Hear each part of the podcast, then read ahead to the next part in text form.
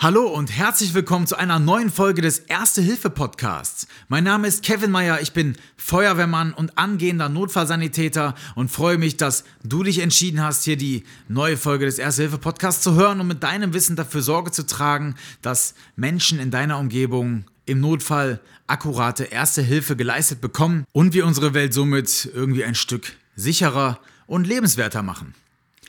Heutiges Thema der Schlaganfall auch Apoplex genannt, ja. Ganz, ganz schlimme Geschichte, wenn es einen ereilt. Danach ist wirklich nichts mehr wie vorher, wenn es einen wirklich trifft. Deswegen jetzt erstmal kurz und knapp ein paar Fakten. Ja, bei einem Schlaganfall handelt es sich definitiv um einen lebensbedrohlichen Notfall, der einen Notruf erfordert. Wir haben in Deutschland ca. 200.000 neu aufgetretene Schlaganfälle pro Jahr und haben damit mit dem Schlaganfall die dritthäufigste Todesursache bei uns hier in Deutschland, was ich schon wirklich ein Kracher finde. Ja? Und gerade auch bei mir oder bei uns im Rettungsdienst treffen wir es immer wieder an. Um, ja, deswegen wollen wir darüber sprechen.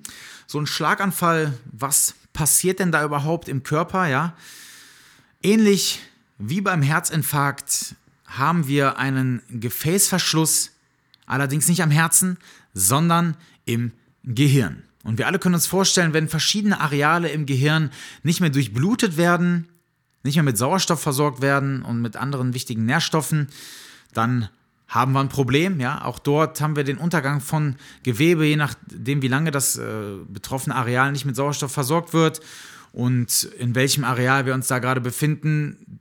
Da äußern sich dann natürlich auch die Symptome anders. Ja? Da kommen wir aber gleich zu. Bedeutet, es gibt zwei verschiedene Formen des äh, Schlaganfalls, einmal den blutigen und einmal den unblutigen Schlaganfall. Der unblutige Schlaganfall ist ähm, die Situation, dass irgendein Gefäß sich verengt oder sich ganz verschließt.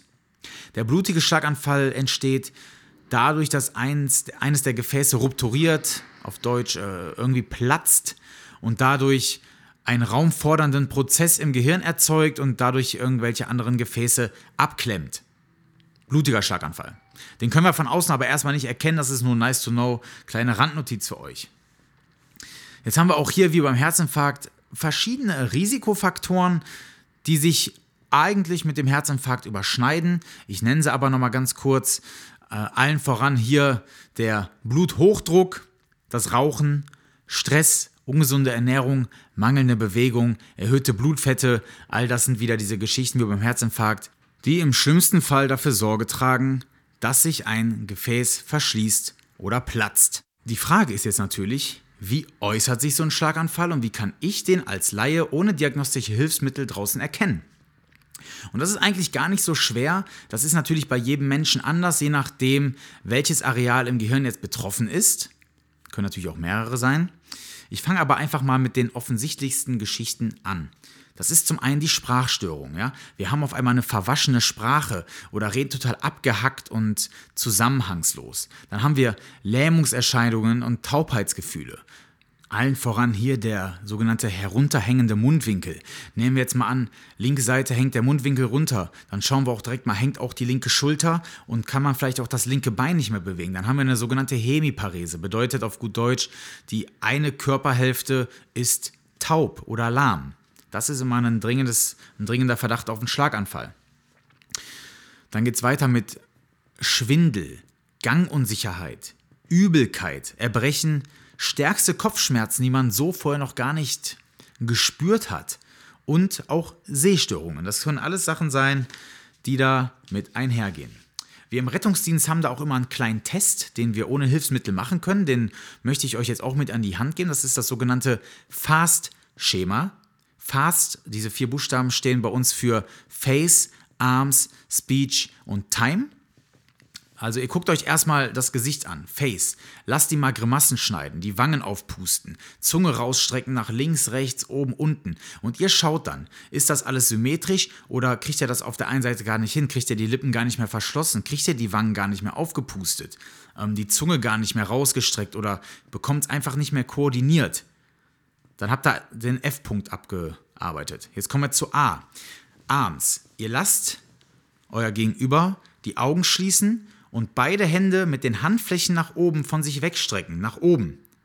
Jetzt hat er die Augen zu und es kann jetzt sein, dass eine Seite, wahrscheinlich die mit der Hemiparese, sich jetzt senkt ohne dass er das merkt. Er hat ja die Augen zu. Wären wir bei A. S, Speech, die Sprache. Haben wir eben schon gesagt, ist die Sprache verwaschen? Redet er anders als sonst? Das fragen wir dann auch immer die Angehörigen. Spricht ihr Mann, spricht ihre Frau immer so? Oder ist das gerade neu aufgetreten, dass er so verwirrt, verwaschen, abgehackt spricht, ja? Und dann sind wir bei T, beim Zeitfaktor, denn gerade beim Schlaganfall ist der Zeitfaktor ein ganz, ganz, ganz, ganz wichtiger. Wann haben die Symptome begonnen? Das ist immer wichtig, müsst ihr mit einbeziehen, müsst ihr euch merken und müsst ihr auch dem Rettungsdienst mit auf den Weg geben. Ich meine, er wird euch sowieso fragen, wenn er reinkommt, aber immer gut, wenn man das noch im Hinterkopf hat. Jetzt die nächste Frage. Wie kann ich helfen. Auch wieder hier, ich habe gesagt, ich sage es euch so oft, bis es euch aus den Ohren wieder herausquillt. Ruhe bewahren und den Notruf absetzen. Ja? Sagt, wo ihr seid, sagt, sagt, was passiert ist, sagt, wer ihr seid, bleibt am Telefon, bis der Leitstellendisponent euch äh, sagt, dass ihr auflegen könnt oder vielleicht bleibt ihr auch am Telefon, um euch zu beruhigen. Ganz, ganz wichtig. Dann Patient betreuen. Lasst ihn nicht alleine. Ja? Er hat eventuell gerade Todesangst. Ihr wisst nicht, wie das ist, wenn euer Körper auf einmal nicht mehr funktioniert oder ihr sprechen wollt und euch aber nicht mehr äußern könnt, weil euer Sprachzentrum irgendwie ähm, geschädigt wurde. Ja? Dann Kleidung lockern, auch wie beim Herzinfarkt. Ja? Macht die Krawatte auf, macht das Hemd vorne auf, dass der Patient sich nicht eingeengt fühlt. Dann Oberkörperhochlagerung, ähnlich wie beim Herzinfarkt. Auch hier wieder wir wollen die Vorlast äh, auch am Gehirn so ein bisschen senken, ja, dass nicht zu viel Blut dort reingeströmt wird und dort noch mehr Schaden anrichtet. Also Oberkörper hoch. Wenn er liegt, macht den Oberkörper mit ein paar Kissen hoch. Wenn er eh schon sitzt, umso besser. Jetzt kann es natürlich auch sein, dass der Patient direkt bewusstlos ist. Dann stabile Seitenlage und prüfen, ob vielleicht eine Herzdruckmassage erfolgen muss, ja, also ob wir in einer Reanimation landen. Aber auch hier gesondertes Thema, stabile Seitenlage und ähm, Reanimation. Aber für euch jetzt äh, wichtig zu wissen, wenn er bewusstlos ist, in die stabile Seitenlage, weil falls er erbrechen sollte und das Ganze aspiriert, also aspirieren bedeutet, dass er das in die Lunge bekommt, das Erbrochene, kann das schon das vorzeitige Aus sein. Und ähm, das möchten wir natürlich nicht. Ja, und dann merkt euch die Symptome. Wie hat das Ganze angefangen? Vielleicht kann der Patient sich jetzt schon gar nicht mehr äußern und ihr müsst das gleich übernehmen. Der Rettungsdienst hat natürlich Fragen und dann wartet ihr auf uns. Wir kommen so schnell wie es geht packen den Patienten ein und schauen, dass wir irgendwo in eine Stroke Unit kommen, damit ähm, ja, wir möglichst wenig Zeit äh, verstreichen lassen und diesen Menschen möglichst schnell geholfen wird. Damit sind wir dann auch schon wieder am Ende dieser Folge. Thema Schlaganfall. Ein lebensbedrohlicher Verschluss im Gehirn, der eine sofortige Intervention ähm, benötigt, ja, und da seid ihr gefragt, möglichst schnell den Rettungsdienst rufen und die erste Hilfemaßnahmen, die ich euch hier heute beigebracht habe, anwenden. Ihr könnt mit einem guten Gefühl nach Hause gehen, könnt mit einem guten Gefühl schlafen, weil ihr wisst, ihr habt euer Bestes gegeben, ihr habt vielleicht einen Mitmenschen das Leben gerettet oder schwerwiegende gesundheitliche Schäden damit abwenden können.